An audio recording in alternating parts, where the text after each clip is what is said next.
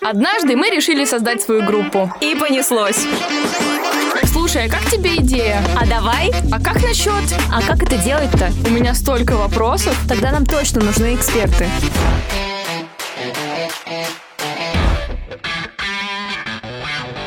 Привет! Это подкаст «Мы решили». И его ведущие Варя Берникова и я, Вика Горшанова. Ты хотела сказать фронтмену величайшей группы «Алюминиевые огурцы»? Не думаю, что только нашего желания достаточно, чтобы называть себя группой. У нас же нет ничего. Ни песен, ни инструментов, ни опыта. Да ладно! Стоит только начать, и все появится. И первое, и второе, и третье. Но ты права. Групп без репертуара, наверное, не бывает. Нам нужна песня. Но мы уже умеем складывать слова в предложение. Думаю, проще начать с текста. Хотя там вроде рифма нужна. Ой, а что сложного в том, чтобы придумать рифму? Кровь, любовь, морковь. Плюс глаголы с одинаковыми окончаниями. Вот и песня готова. Да ну, ерунда какая-то. Не может быть все так просто. Тогда, если тебя не устраивает мое стихосложение, нам нужна помощь зала. Не зала, а сонграйтера. Например, Анны Сула. Она пишет песни не только для себя, но и для других артистов. Кстати, ее команда работала с Текилой и Мией Бойко.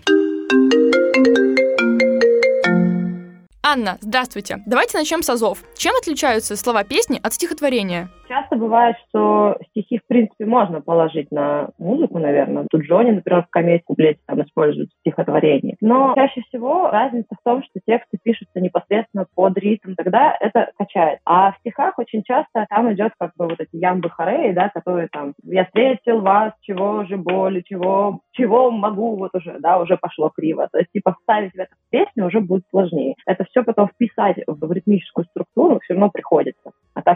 Взять «я вас любил, чего же боли» и сунуть это в музыку, ну, обычно кривовато получается. Ого, оказывается, разница больше, чем я думала. Но раз стихи брать нежелательно, придется все-таки писать свой текст. А есть ли какие-нибудь правила для написания? Например, считается не камильфо рифмовать глаголы. Если я вижу текст, в котором из восьми рифм шесть глагольных, ну, скорее всего, чувак не сильно заморачивался.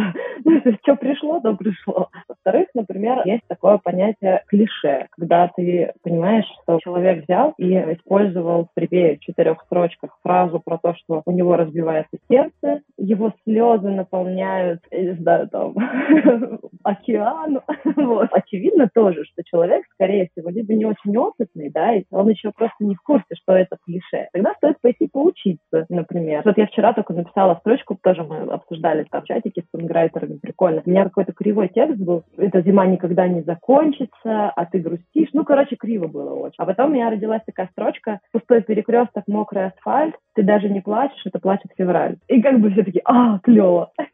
Вроде бы понятная фраза, да, плачет февраль. И не сказать, что она прям какая-то супер оригинальная. Но в данном контексте, о, прикольно. Так, я записала. Никаких глаголов и никаких клише. А нужно ли пытаться использовать сложные слова? Может быть, так будет образнее и красивее? Мне кажется, это зависит от того, какой смысл человек закладывает. Можно простыми словами сказать какие-то очень глубокие философские штуки. Баста, пожалуйста. Когда меня не станет, я буду петь голосами своих детей. По тексту все очень просто. Но все такие, о боже, это же гениально. Это же про гармонию, про какую-то, про баланс что какие-то сложные вещи действительно, может быть, и имеет смысл говорить простыми словами, а какие-то простые вещи говорить более сложно, для того, чтобы было больше смысла в этом, больше глубины. А как придумать идею песни, когда ты пишешь текст для кого-то? Ты же не знаешь, какие переживания у человека, правильно? У меня сейчас тоже как раз задачка стоит, что мне нужно встретиться с артисткой, с моей новый трек надо писать. Я говорю, давай мы с тобой встретимся, и ты мне расскажи, про что ты хочешь песню именно словами, потому что про несчастную любовь, ну, как бы понятно, все мы практически пишем про несчастную любовь в 99% случаев. Просто эта несчастная любовь, она будет, может быть настолько разноплановая, там столько граней, она, может быть, даже сама еще не знает. Но она начинает разговаривать, и ты с ней как подружка. А вот это что? А вот это? И это все записываешь. Потом слушаешь, и оно рождается из этих слов. Мы писали для нее второй куплет, я ей первый принесла, она такая, офигеть, все берем, круто. Я говорю, что дальше в этой песне? Как развивается героиня? Она говорит, мне хочется сказать, чтобы она поняла, что он не весь ее мир, потому что весь ее мир, он внутри, как-то она так сказала. Ну, я так и написала, что закрой глаза и смотри, он не твой мир, ведь весь твой мир внутри. Все это стало финальной строчкой перед припевом. Тогда это работа всем все нравится, и тебе проще, потому что нет вот этой проблемы чистого листа. На самом деле, впервые слышу про такой подход написания песен для другого музыканта. Я думала, все намного проще.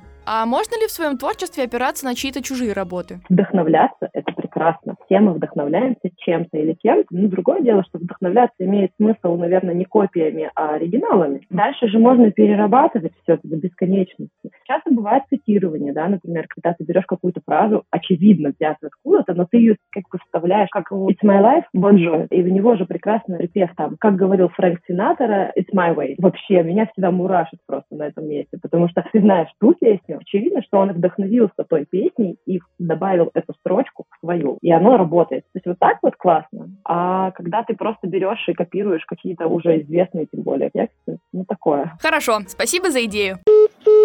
Ну что, как впечатление? Я даже не думала, что в профессии сонграйтера столько тонкостей. Теперь не знаю, про что писать. Все равно с первого раза ничего не получится. Ну, я бы так не сказала. Пока вы с Анной болтали, я уже набросала наш первый хит. Да ну, прочитай. Ну нет, текст настолько хорош, что его нужно сразу класть на музыку. Считай, Грэмми у нас уже в кармане. А музыку ты тоже уже успела написать? М, нет, таланта хватило только на слова. В таком случае в следующий раз разберемся, что нужно знать для создания аранжировок. Оставайтесь на связи, и, может быть, вы станете первыми слушателями нашей легендарной группы. До скорого! Однажды мы решили создать свою группу. И понеслось.